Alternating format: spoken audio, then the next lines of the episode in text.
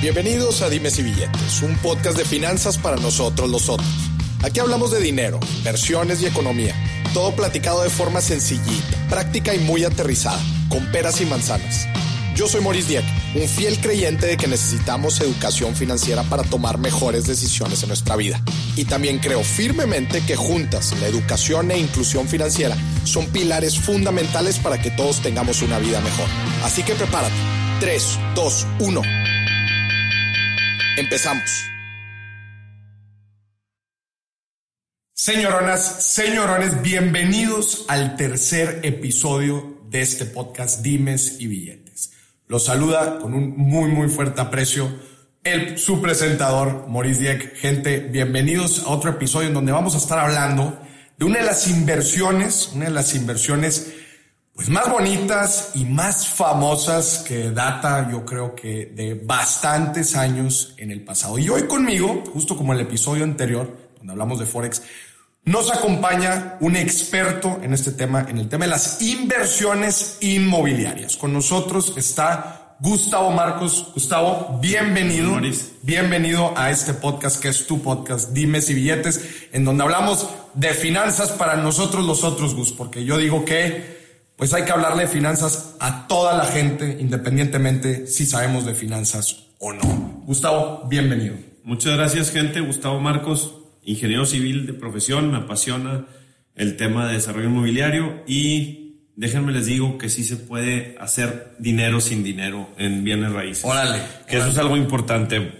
Quiero platicar algo muy corto. Este, mi visión, mi visión siempre fue construir para mí, no para clientes. Mi padre inició constructor hace mucho tiempo y en corto, en, resumidas cuentas, pues la verdad es que no, que no me gusta atender a clientes, me gustaba yo hacer obra para mí. Entonces, vas buscando terrenos, vas buscando propiedades y vas aprendiendo del medio y ves que pues, se necesita dinero para, para desarrollar. Pero si tienes un know-how y le metes tiempo e idea, puedes hacer dinero sin dinero. Gustavo, eso es una de las principales, este, yo creo que, eh, pues creencias de cuando hablamos de invertir en bienes raíces, que hablamos de comprar terrenos, comprar casas, comprar un local comercial, este, lo primero que se nos viene a la mente es necesitas dinero para empezar a invertir en bienes raíces, pero tú nos estás diciendo todo lo contrario. hay, hay, diferentes maneras, hay cosas que pues si la quieres facilita y quieres ir a comprar un local, pues obviamente vas a necesitar el flujo y el dinero, ¿verdad? Este, pero hay formas de que no. Sí, hay formas de que no, totalmente. Pues de eso vamos a hablar pues, justamente. podemos hablar de lo que quieran de bienes raíces, yo te sigo. Buenísimo, buenísimo. Primero empiezanos hablando un poquito de ti, tu trayectoria en todo este eh, rama de las inversiones inmobiliarias. Digo, me gradué de ingeniería civil, empiezo a supervisar obras como ingeniero civil y, y me doy cuenta que no era mi vocación, la verdad me encanta vender, me apasiona vender, me apasiona investigar, involucrarme en, en los desarrollos en fin, analizar los predios y, te vas dando cuenta que no es difícil analizar un proyecto inmobiliario. Entonces, veía un terreno en venta y lo analizaba. Lo analizaba, Maurice. Y decía, pues me falta dinero, pero yo sabía qué negocio podía salir del terreno. Entonces buscaba al dueño y le decía, oye, pues mira lo que te puede dar si no lo vendes. Y así busqué a 100 personas, te lo juro, Maurice. Sembrando, sembrando, sembrando hasta que fueron cayendo personas que sí les daba la confianza, porque el tema de bienes raíces es confianza. confianza. Confianza. ¿A quién le voy a comprar? ¿A quién le voy a aportar? Entonces al final del día, en una cena, platicando con un chavo, me dice, oye, pues tengo este terreno. Fui al municipio, investigué qué se podía hacer, le presenté los números. Ah, pues me aportó el terreno, prevendimos, y se hizo dinero sin dinero. ¿Qué se hizo, qué se hizo en esta plaza? ¿Cuál fue el proyecto? No, fue un proyecto de casa habitación. casa habitación. Fue un proyecto de casas habitación en San Pedro Garza García. Y ahí empezó todo. Realmente, si la mezcla de eso funcionó con una persona, obviamente tienes que tener muchas cosas. Tienes que estar involucrado en todo y meterte en todo. Desde trámites municipales, factibilidades, Arrastrar el lápiz. Arrastrar el lápiz. No, no puedes llegar y comprar el terreno y no saber nada y contratar un tramitador, un gestor, que se va a tardar años en tramitar un permiso porque no es su proyecto. Y bueno, te va a costar el terreno parado, le va a costar al inversionista. si ese inversionista y habla mal de ti, pues ya no va a regresar nadie contigo. En serio, en serio. O sea, realmente yo sí creo que en el prestigio y en, en el tema del compromiso, cuando te aportan, es muy importante para tus siguientes proyectos. Entonces, pues la verdad lo probé con un proyecto de casa habitación y, y así fui emigrando a diferentes proyectos. Y, y esa es la ciencia. Por eso digo que se puede hacer sin dinero sin dinero. Obviamente, me facilitaba mucho que mi padre tenía una constructora y sí te guían en temas de precios de metro cuadrado de construcción, en cuánto puedes construir, en cuánto vas a vender. Entonces, te fueron guiando. La sinergia, la sinergia que se hizo de la desarrolladora con la constructora fue buenísima. Qué bueno. Gus, creo que aquí tú estás mencionando algo bien importante. Si bien una de las cosas que yo siempre le digo a la gente es, una cosa es, es invertir pero invertir no nada más inviertes dinero. En este caso tú no estás platicando de invertir tiempo, de invertir lo que estás haciendo en tu día a día. Conocimiento. ¿Por qué la gente normalmente no hace lo que tú estás diciendo? Uno, pues porque no sabe. Sí. ¿No? Y dos, no se cree capaz de poder realizar o ejecutar estos proyectos. ¿No? Así es. O sea, hay veces, les voy a, les voy a, a decir cómo pueden empezar en bienes raíces. Pueden empezar vendiendo propiedades de sus tíos, familiares y amigos. En un inicio, al final de cuentas las comisiones que te caen son de entre el 3 y el 5%. Entonces te haces de comisiones y puedes empezar a comprar terrenos. Otra, tienes tu tío un terreno que se puede desarrollar porque él lo va a vender. Entonces, ¿qué pasa? Cuando te vayan a dar la comisión, tú le puedes decir al que va a comprar el terreno, oye, yo le invierto en tu proyecto. Pero la gente se limita mucho, o a veces quiere el dinero para ir a comprarse algo, pues no, tienes que tener una visión más allá, oye, ¿qué va a hacer el desarrollador con el terreno? Ah, oye, va a ser departamentos. Oye, la comisión, métela ahí. Y te compra un departamento en preventa. Ya invertiste en bienes raíces. Y, sin dinero. No, a ver, sin dinero, Mauricio. ¿Por qué? Tú fuiste y comisionaste algo y lo hiciste sin dinero. Claro, claro, claro. Entonces la gente, pues no tiene esa perspectiva y esas ideas y y el, el, el, querer, el, cuando quieres algo lo logras de alguna manera. Y la cosa es que mucha gente no, sabe todo esto que nos estás platicando, Gus. Y ese es uno de los grandes objetivos de que tú estés aquí, Gus. Tú ya llevas tierra, ya llevas tiempo invertido en todo este negocio. Yo he hecho dinero de comisiones de ventas, eh, me, porque he vendido terrenos y agarro el cash, porque me han aportado terrenos, porque nada más cobro un developer fee, porque recomendé a un constructor con otro amigo, o sea, en todos lados. En todos lados hay negocio. En todos lados. Pues dimes y billetes, pues vamos a hablar de billetes.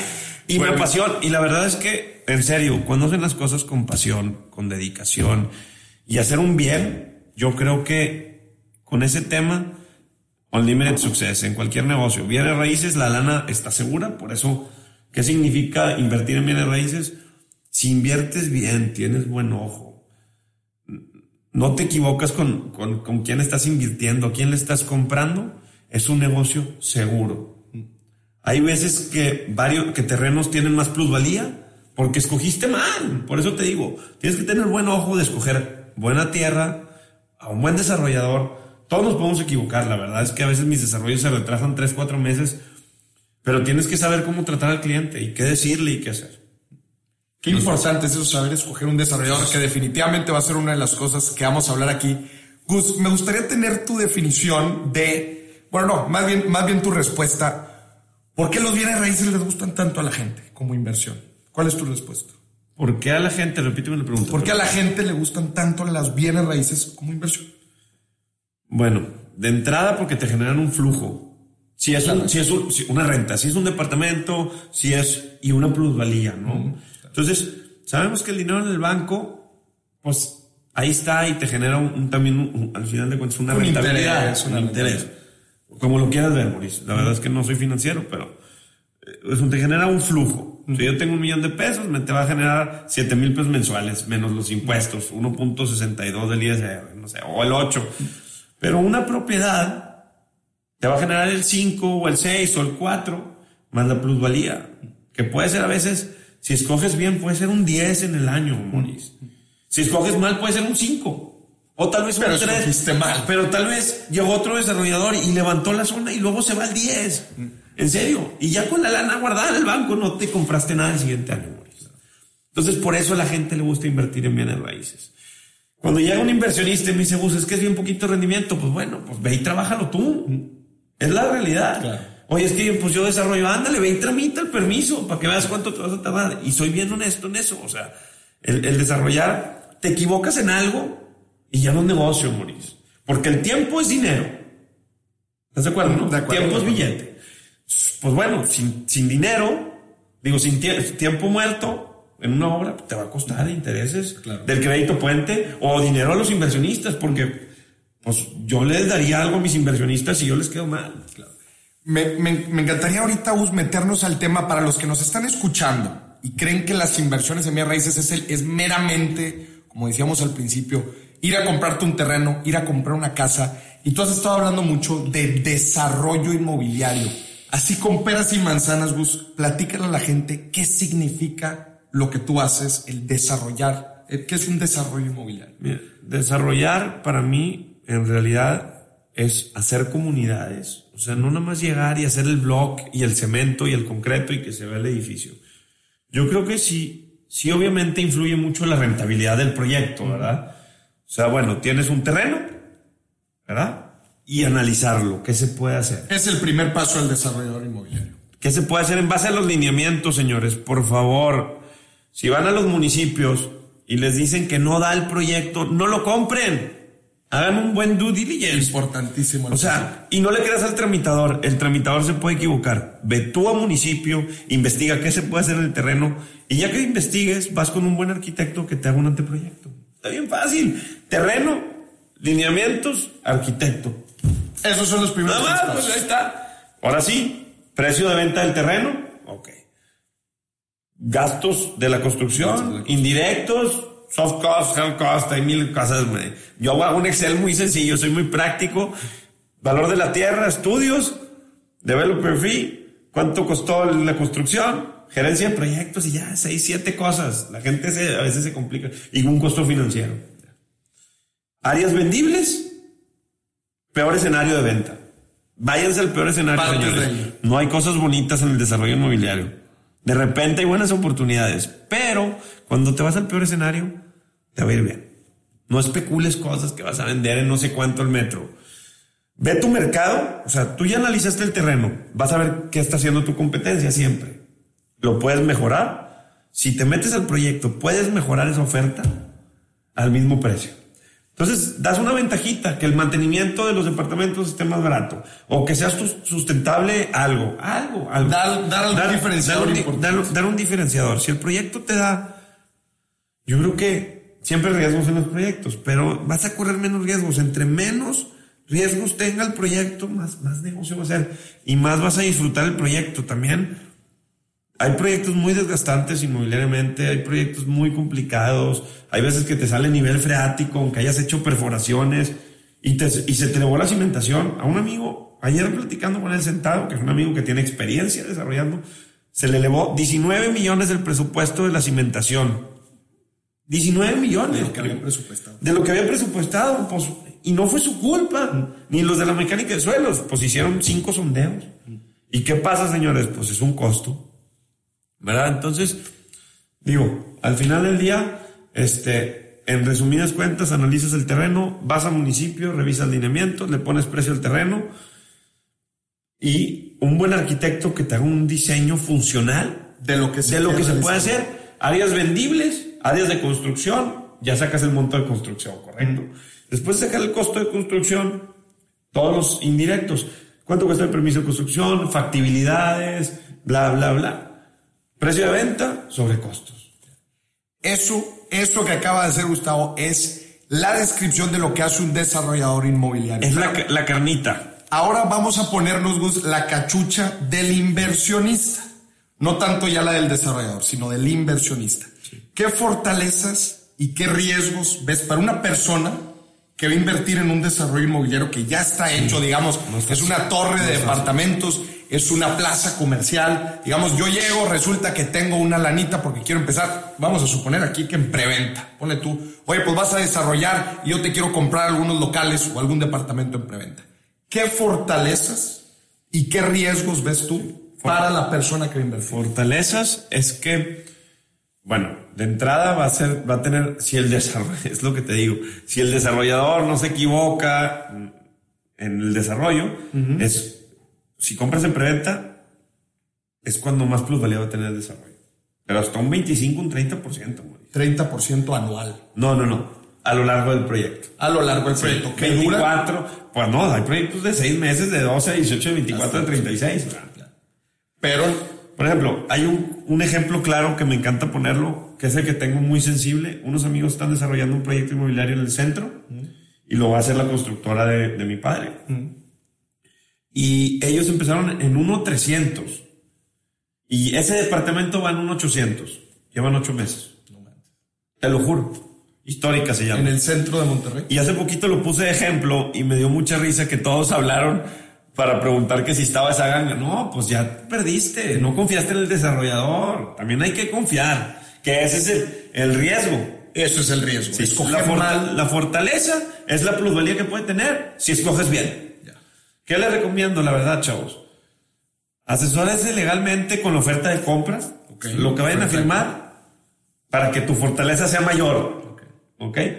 Por ejemplo, yo he tenido desarrollos que se retrasan, pero ha sido tan buena la plusvalía que los clientes están contentos. Entonces les digo, te regreso el dinero, así como dice la oferta de compra, que yo te voy a regresar tu dinero este, y cierto interés. No, no, no, Gustavo, porque la plusvalía fue muy buena. Entonces, Ahí es donde. Dice, patina. Sí, sí ¿Verdad? Y no es por, no es por sangrón ni nada, pero sí está la oferta de compra. Entonces, en, en el tema de fortalezas, comprar en preventa y escoger bien te va a dar una plusvalía enorme. La otra, la segunda, que, que son los riesgos. Los riesgos es que el desarrollador le pueden eh, parar el crédito puente y no termina la torre y ahí estás. Pues si no revisaste la oferta de compra bien, bye bye. Tu dinero se va a quedar ahí, ¿eh? No, difícilmente lo vas a recuperar. Porque está invertido. Está ahí metido. Gus, creo que eso es una de las preguntas más importantes de la gente que nos está escuchando ahorita. ¿Cómo escoger a un desarrollador? ¿Cómo escoger bien a un desarrollador? ¿En qué te fijas? Que todos nos podemos equivocar, eso es. Eso está claro. ¿Cómo tratar de mitigar el riesgo? En sus proyectos terminados. Proyectos terminados. Sí, sí, sí, sí, sí. proyectos terminados, eso habla mucho de ellos. Ok este, ir a las obras, ver que, en serio, vayan a las obras, visitarlas, ver la limpieza del proyecto. Es importante que el proyecto esté limpio, que esté organizado. Habla bien de las cosas. Habla bien de las cosas. Entonces, yo creo que un proyecto limpio, organizado, el backup de la empresa, cuántos desarrollos ha terminado. Yo, por ejemplo, en el tema vertical como desarrollador, no he terminado más que uno. Y traigo muchos más grandes pero los llevo a los proyectos y les da tranquilidad. Les da tranquilidad, la tranquilidad legal, que están fideicomisos, le da la tranquilidad que va en tiempo y forma, que la constructora de nosotros sí ha hecho proyectos verticales grandes en la experiencia. Exactamente. Entonces, por eso te digo que un brazo muy fuerte ha sido que al final del día fue cuando mi hermano y, y yo llegamos realmente a la construcción. Gus, ¿qué opinas tú cuando una desarrolladora tiene varios proyectos a la vez en construcción? Es decir, está malavariando distintos proyectos. ¿Esto puede presentar un riesgo para que el dinero que tú estás invirtiendo no se utilice de la forma correcta y se, se le atore la carreta a tu desarrollo? Sí, sí, sí pasa. Sí pasa. Hay muchos desarrollos y la bola de dinero entra a una SA. Entonces, no, fideicomiso. No, ajá, o, o, al final del día es que muchas veces el terreno está en un fideicomiso, pero el dinero este entra la, no, entra a la empresa, porque así está, porque no es un fideicomiso administrativo, es un fideicomiso nada más donde la tierra está ahí. Perdón, es un fideicomiso administrativo, no es un fideicomiso que funciona como empresa. Hay, hay varios tipos de fideicomiso. Pero para no hacerles el cuento largo, obviamente los desarrolladores tienen que tener sus flujos, Mauricio. Ya ves que tienen sus flujos, pero se les atoran otros proyectos, o no fue como pensaron, y usan dinero de otros Y empiezan a mover dinero del desarrollo. Que no pasa nada siempre y cuando tengan un plan B de poder terminar el desarrollo. O sea, yo, yo a veces uso de un desarrollo, pero sé que voy a tener el flujo de este asegurado. ¿Sí me explico? Entonces, no te puedes... Miren, la palabra es no te puedes engolosinar de más en el tema inmobiliario porque te engolosinas y oh, such problem. ¿Para qué? Vas o sea, en lugar de perderla, en lugar de ganar dinero, vas a perder dinero y prestigio. ¿eh? Es difícil.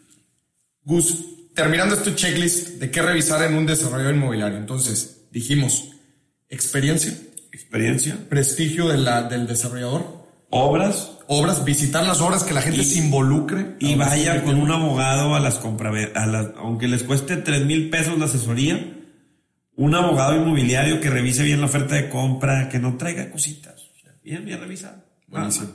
Gus, siguiente pregunta. ¿Invertir en bienes raíces es para todos? Y si no, ¿para quién no? ¿Todos pueden invertir en bienes raíces? Yo recomiendo, hay veces que el negocio, tus, tus empresas, tus, tus empresas patrimoniales, tus que generan un buen flujo, pero esa misma empresa es una industria. Si te está generando un flujo de superávit, que te está sobrando dinero y estás rentando una nave industrial, pues ve, compra un terreno, desarrollate una nave industrial y haz tu real estate, haz tu bien raíz. O sea, así me explico. ¿Qué hizo McDonald's? Compraba sus propiedades. ¿Qué le quedaron las propiedades AAA? Entonces, yo siempre recomiendo a empresas, que muchas empresas lo hacen, la verdad es que no, no, no nada del otro mundo es algo, es un, eso. Pero muchos no tienen la idea, dicen, ay, está sobrando flujo, lo guardo, lo guardo y lo, lo vuelvo a invertir en más máquinas. Oye, nunca tengas una sola fuente de ingreso. Claro. Nunca tengas una sola fuente de ingreso. Entonces, yo creo que el bien raíz es para todos, aunque tu negocio y tu, tu empresa esté produciendo flujos. Todas las empresas tienen desarrollo inmobiliario. Y hablando ahora no tanto de empresas, hablando de personas. También, si la persona tiene un flujo donde puede comprar en preventa y, oye, las mensualidades no le alcanzan, compra con uno o dos amigos. Sí puedes, sí puedes. Oye, al final del día, las mensualidades de los departamentos ahorita pueden ser de entre 12 y 15 mil pesos. Busquen listas cero de desarrollos. Ahí va. Un tip para que todos puedan invertir. Busquen las listas cero. Quiere decir que no han vendido ningún departamento, departamento. ¿ok? O ningún local comercial. Busquen esquemas de preventa de entre 10 y 15%. De departamentos entre 2 y, y 3 millones, pues son 200 a 300 mil pesos. Traten de buscar a dos amigos, 150, 150, Vayan 100. aportando ahí entre varios. Ajá. Y luego vas a aportarle 5, 5 y 5. Y al final del día, tienes que finiquitar el departamento. De alguna manera. Ahorra. Y aparte te genera una conciencia de ahorro. Claro. Y Te obliga. Te obliga. Y ahí vas a tener un, un bien patrimonial. Que va a tener una plusvalía a lo largo del tiempo y luego una renta fija. Y me, me gustó Y, mucho lo que luego, dijiste. y, y, oye, vas haciendo eso, ¿eh? Uno, dos, Dos. tres. Y luego vas a tener 10 departamentos con tus tres cuates en, una, en un fideicomisito y van a recibir rentas de 200, 250 mil pesos. Y se hace una libertad financiera. Y luego los vendes rentados o los vendes con la plusvalía y sacas el dinero. Y probablemente la gente tú te dedicas a otra cosa completamente distinta, pero me gustó mucho lo que dijiste, Gus, de, pues al final de cuentas tú vas diversificando tus inversiones y probablemente tú te dediques a X cosa, pero tú poco a poco, como dices, con tus amigos vas generando tus inmuebles que te están dando ingresos y pues en un futuro llegar a la libertad financiera, como tú dices, Gus. ¿no? Oye, me encantaría que en toda esta tu experiencia que has tenido en todo este tema del desarrollo inmobiliario, platícame una historia de terror. Una historia de terror que te haya tocado con un cliente, en una situación, en una desarrolladora inmobiliaria. Platícame una historia de terror. Híjole, gracias a Dios, te lo juro, te lo juro que no he tenido ninguno. Ninguna. ¿Algún problema que hayas tenido con un inversionista? Sí, recientemente le regresé el dinero a uno porque qué? no ha salido el permiso de un desarrollo. Hay cosas que no están en nuestra Estabas de- vendiendo el desarrollo. Prevendí, prevendí, ya llevaba seis meses y le regresé el dinero.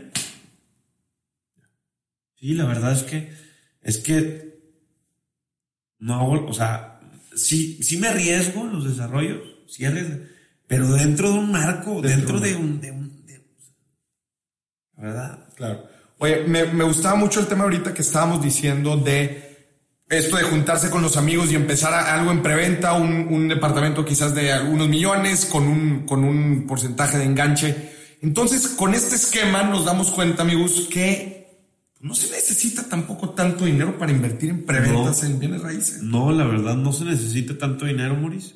Eso es algo importante. Vas a tener que sacrificar, como dice Maurice, las saliditas y ahí te pone, pues te metes mil pesos aquí, la gasolina para llegar y se te ponchó la llanta. Oye, es que la lana se hace cuidando para después invertirla. Claro. Ahí la vas a guardar. La lana no se ahorra, señores, la verdad. Digo, vas a ahorrar para invertir. ¿No? Exacto, a mí me gustan mucho estos esquemas de los que tú platicas, en donde das el enganche y vas pagando mensualidades del, del inmueble, porque como decimos, te obliga a ahorrar. Si en lugar de guardarlo en el banco, lo vas a invertir en una plusvalía. O, eh, bueno, en vez de ahorrarlo, bueno, tampoco está tan mal, pero gastártelo. Sí, Muchas veces nos llega el dinero y lo gastamos en cuanto nos llega. ¿Qué mejor, Gus, si es porque estamos aportando a un bien inmueble que en unos años va a ser nuestro? Uf, eso es lo más bonito. Y platícame cuando lo escrituras, sacas, imagínate en este caso, un crédito hipotecario para, para finiquitar el departamento. los, los créditos hipotecarios de departamentos an- andan en el 9, 10. 9, 10%. Sí, sí, sí. Y deja tú, Hay buenas tasas, no hay, no están tan baratas ya las tasas, tú lo sabes. han estado subiendo. Pero aún así, si le buscas, este, va a ser buena compra, una buena tasa, y entre varios amigos liquidándolo. Y platícame de la estrategia de luego ponerlo a rentar. Y con la renta estás pagando Ajá, el crédito. con la, obviamente. Entonces te va a dar una renta entre 12 y 15 mil pesos. Vas a pagar de residual, vas a deber 500 mil, 800 mil o un millón o el 80%, dependiendo de cuánto puedas liquidar. Hay veces que dices, oye, este mes le di más al desarrollador, dos mil pesitos y, y vas amortizando. Le más, vas ¿verdad? amortizando y te vas, te vas Entonces, tú sabes si quieres dejar el 80% y estar bien cómodo pagando los 15 mil o pagas 30 bolas. 30 pesotes, pa, pa, pa. Y la mensualidad del crédito hipotecario va a ser de la mitad. Y tu crédito va a bajar. ¿Verdad? Entonces ahí hay más lana, más plusvalía. Más, entonces, Hay que sacrificar, definitivamente. Ahora, si me dices, es que tengo una chamba y gano 30 bolas, pues busque cómo hacer dinero. A mí no me excusas, pues no. Y La me verdad, encantó lo que estabas verdad, diciendo o sea, al principio. A mí no me pongan excusas porque la verdad yo empecé ganando de supervisor de obra 20 mil pesos o 18 y dije yo no voy a ser supervisor de obra, me voy a poner a buscar tierra y ve al municipio, investiga y así, así, así. Oye, muy interesante como dices, en todos lados, en todos lados prácticamente se puede hacer dinero. Si el terreno no es tuyo, como quiera puedes comisionar. Si el terreno no es tuyo, como quiera puedes hacer un proyecto y La verdad, le voy a decir algo. Por ejemplo, llevo un año y medio tratando de luchar por un terreno y ahí voy y he investigado y he dado con gente para poder desarrollarlo y el terreno todavía los dueños, ahí está el, ahí está el terreno, te lo juro. Y he estado investigando y moviéndole y luego le hablo al dueño, oye, todavía no lo venden. No, ahí está, ahí sigue. Y llevo un año y medio, chavos. Llevo un año y medio y se los juro que pronto les voy a decir que lo estoy desarrollando y se van a sacar de onda con el terreno. Van a decir, no puede ser. Entonces, sí se puede. Más que hay que buscarle, hay que buscarle la manera, el cómo sí. Entonces, chavos, sí se puede invertir en bienes raíces. Cuídense con los desarrolladores. Yo también me puedo equivocar, no estoy diciendo que no. Ojalá y que no nos pase. ¿Verdad? Me apasiona quedar bien, me apasiona hacer bien las cosas, pero todos nos podemos equivocar. Claro. Pero Dependemos de mucha importante, import, claro, pero importante lo que mencionas ahorita de- del checklist de perdido para escoger un desarrollador inmobiliario y saber que estás tomando una buena decisión. Pues platícame una historia de éxito. Pues mira, eh, de los primeros desarrollos inmobiliarios que fueron casas, la primera casa, las primeras casas que hice las vendí en cinco. Mi cliente, mi cliente la revendió en ocho y medio. A un conocido mío, casualmente. Fíjense, cinco, ocho y medio, tres años. Un millón por año. Otro cliente de Tampico me vino y me compró una casa. Este, de muy buena lana, de ca- 16 y la vendimos en 22 porque se fue a vivir al DF. 16 a 22, un año, Maurice. I'm not joking. Un año. Qué buena plusvalía. Un año. Ganó más el inversionista que me compró la casa que yo. Este, eh, tema de locales comerciales, empecé en 73 mil pesos, en 90. Primer piso. Casas de habitación, empecé en 7. La última la vendí en 12, 13, 50 del mismo proyecto. Dos años y medio. De 7 a 12, 13, 50. Hay, hubo clientes que me compraron en 9 a la mitad del desarrollo. Pero al final del día, los que compraron entre 7 y 9, les fue bien. Esos son casos de éxito para mí. ¿Qué prefieres, Gus, tú, eh, ahorita que estabas mencionando en, en locales, casa habitación? eh, ¿Qué prefieres tú? ¿Qué te gusta más? ¿Invertir en locales? ¿Invertir en departamentos? Todo, la verdad me gustan todos. El, el uso mixto crea comunidades, este, porque están los departamentos, las oficinas y los locales y crea una comunidad muy padre. A veces es más difícil porque tienes que empatar los tres, los tres proyectos y los tres desarrollos, ¿verdad? Estoy en desarrollo de esos primeros proyectos y, híjole, no, no nada fácil, Pero el chip de, del que va a vivir ahí es también de crear comunidad y cuidar, y cuidar a todos, ¿eh? E- Ese es un tema bien importante. Si van a llegar a un departamento, es para hacer comunidad, tirar la basura donde se debe cuidar, no es fácil. Claro. O sea, es, es un tema de hacer comunidades y, y me gusta todo tipo de desarrollo. Casa, habitación, me apasiona. O sea, hacer casas para vender, porque sabes que le estás vendiendo a alguien que está invirtiendo parte de su patrimonio. Claro. También, perdón por interrumpirte, hay veces que me preguntan, oye, es que cuesta, me cuesta 10 millones la casa, pero esos 10 millones me generan 250 mil pesos en mi inversión, en una inversión que tengo. Entonces puedo rentar una casa de 50, ¿verdad? Puedo rentar una casa de 50 y me sobran tanto para vivir y ahorrar. Está bien. Yo digo que, o sea, no pasa nada. Si te está generando un flujo, cuando hay una, una buena oportunidad para, para comprar, pues tú ves la idea, tú ves si compras o no. Y ese es el famosísimo tema de qué es mejor rentar o comprar, ¿no? Es, es dependiendo qué busques. Si no quieres dejar patrimonio y quieres dejar efectivo y al final del día, pues es que es, es, es varia- es variable, la verdad es que todos quieren tener su casa propia, yo creo que porque Es su, un sentimiento natural. porque su señora los obliga. Oye, Su señora los obliga porque pues quieren una seguridad para los hijos. Y muchas veces sí, desgraciadamente, así es, y eso es lo natural. Pero si, si, si tu dinero te está generando muy buen rendimiento, muy buen retorno, yo lo dejaría invertido. Yo, Gus Marcos, que me dedico a bienes raíces, lo dejaría invertido y estaría en busca de oportunidades. Siempre hay, hay que estar en la jugada. siempre en la Entonces, jugada. tienes 5 millones invertidos que te generan 100 mil pesos. Y si compras algo de 5 millones y te generan 25, que es un- así, así están los departamentos, o 20, pues tú sigues generando tu renta. Si ves una buena oportunidad, aparta, tienes que tener la anita igualada para el enganche. Aparta, te das de la inversión y compras un- una buena. Hay mil maneras, señores. Pero yo Excusas no hay, ¿verdad, amigos? No, excusas no hay. Gus, una de las principales preguntas que tiene la gente al momento de invertir en bienes raíces es... Ah, ¿cómo- véngase, Bernal, ¿cuánto billete tienes? la gente aquí en Perdón, Instagram. Pues quiero invertir con Nutbia y traerla a Mérida. Ya hay gente distribuyendo Nutbia en Mérida. Oye, Gus, una pregunta importante que la gente normalmente se hace al invertir en bienes raíces es ¿cómo sé dónde es un, un- un buen lugar geográfico, una buena locación? ¿Cómo escoger ¿Cómo escoger? la ubicación? En todos los lados de México hay lugares preciosos y hay desarrollos preciosos de todo tipo de niveles, ¿eh? Este, entonces, yo creo que si vas a comprar un departamento que tenga conectividad, pues es que no hay nada en específico que, que- que- híjole. ¿Cómo te. ¿En qué se fija Gus Marcos para ubicar? Oye, voy a invertir En un terreno para en desarrollar. Ándale para Sí, desarrollar. sí, sí. Que esté bien ubicado, que tenga conectividad, que tenga servicios, agua, luz y gas, este, que, que haya empresas importantes cerca. ¿Por qué? Porque al final del día el que te va a llegar a comprar, yo creo que el mejor departamento, una es el que te alcanza, pero también el que te queda más cerca de tu casa. Mucha gente comete el error de decir, quiero vivir cerca de mis papás. Porque me lo entiendo, porque te va a cuidar a tus hijos. Pero si estás comprando bien en otra locación, se va a pagar solita. Esa, esa locación se va a pagar solita con lo que te vas a ahorrar de tiempos, de traslados, de dinero.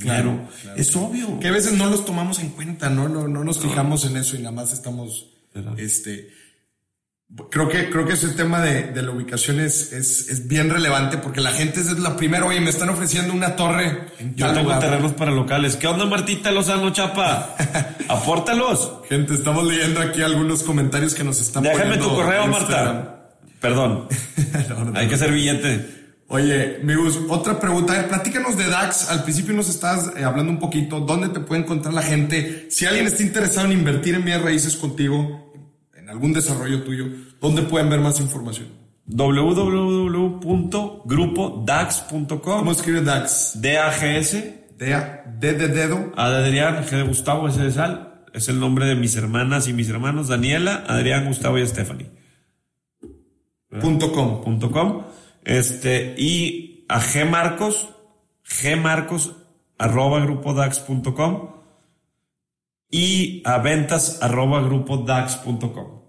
¿Verdad? Encantados de atenderlos. Pícale Grupo Dax en Google y ahí Y van a aparecer todos los desarrolladores, todos los desarrollos de Gus para ver cuáles gustan y escríbenlos. Si tienen alguna inquietud, saber más de un desarrollo, si quieren invertir, escríbanla ahí para que les dé, para que les den más información. Alfredo, con ganas, empecé con ganas de querer hacer las cosas. Consejos para chavos de 18 años. ¿Qué consejo le darían, mi Gus? Investiga con tus tíos quién quiere vender su terreno o con tus amigos de los papás. Ahí puedes empezar. Venderles las propiedades a tus familias. Cóbrales menos, cóbrales más barato que todos. Un broker cobra el 3, cóbrales el 2 y te vas a papear ahí. Esa pregunta de, de este chavo me gustó. Gus, tres pasos que le darías a la gente para empezar a invertir en bienes raíces. Paso uno. Si no tienes lana y no tienes amigos con lana, porque así, Ajá. ¿verdad? Busca amigos, conocidos, tíos que tengan propiedades que quieran vender. Siempre va a salir uno. Así empieza la gente. Y si es una propiedad de un millón de pesos, te puedes ganar 30 mil de comisión. Ahí, ahí vas haciendo. Ahí vas haciendo tu coche. El 3%. Y luego, pues al final del día, buscar para generar ingresos es vender bienes raíces. Hay una locura, hay mil corredores y corredoras y brokers y Es un negocio enorme. es- hay un buen negocio, pero no hay seriedad, no hay gente seria, mucha gente seria. Necesitas alguien que no sea un broker, un asesor inmobiliario. Yo les digo asesores inmobiliarios. Un asesor inmobiliario te va a cuidar la espalda, Conoces tus necesidades. conoce tus necesidades. Entonces, si te haces un buen asesor inmobiliario, vas a hacer dinero para después tú comprar propiedades. Tú compras. Hace poquito, bien padre, se sintió. Yo que soy desarrollador, me, me buscó una broker para invertir su dinero. Está padre, porque escogió mi desarrollo. Y una broker, pues es alguien que está en el Que medio, sabe. que conoce, que sabe. Entonces, Es como decir el equivalente, un taxista fue a cargar a tu gasolinera. así es. así es. Oye, pues entonces, primer paso, buscar terrenos de familiares. Segundo paso, empezar en el negocio inmobiliario para después ir ganando de comisiones y después empezar a invertir. Empezar a invertir. en inmuebles. Así es. Tercer paso, Escoger bien, escoger bien. escoger bien al desarrollador. No se equivoquen, porque si se equivocan les va a costar. Les va a costar tiempo, dinero, desgaste, porque todos sus ahorros y todo su esfuerzo que invirtieron, lo invirtieron mal. Investiguen bien, emocionense, que les guste. Este, Es un negocio apasionante el tema Sí, del sí, sí. Sí, porque lo vas a ver tangible ahí, ahí va a estar el desarrollo y va avanzando y wow, y, y ya está mi losa y vas a ir a recorrido de obra. Es algo muy padre, pero cuídense. Buenísimo, Gustavo, te, te- te doy muchísimas gracias por estar aquí en el tercer episodio de Dimes y Billetes. Para toda la gente, para todos los fans de las inversiones en bienes raíces, este episodio es un must. Es un must. Espero les haya, les haya gustado, les haya interesado. Y acuérdense, como dice Gus, hay dinero en todas partes y más en el, re- en el negocio de real estate. George, mándame correo. Oye, un chorro de cosas. No, no, no, y van saliendo, y van Ya saliendo. salieron como cuatro terrenos aportados. Qué riesgo hay cuando apalancas para sacar fondos. Pues Para los que- los financieros. Para los que nos están escuchando en Spotify o en la app de, de Apple o en algún, en algún lugar de nuestro podcast, estas, estas preguntas que está contestando Gus las estamos viendo en vivo en nuestro Instagram para que nos sigan arroba Maurice y arroba Gus Marcos, Gus.marcos. buenísimo. Gente, nos vemos hasta la próxima, hasta el próximo episodio. Esto fue Dimes y Billetes. Un chorro de gente conectada.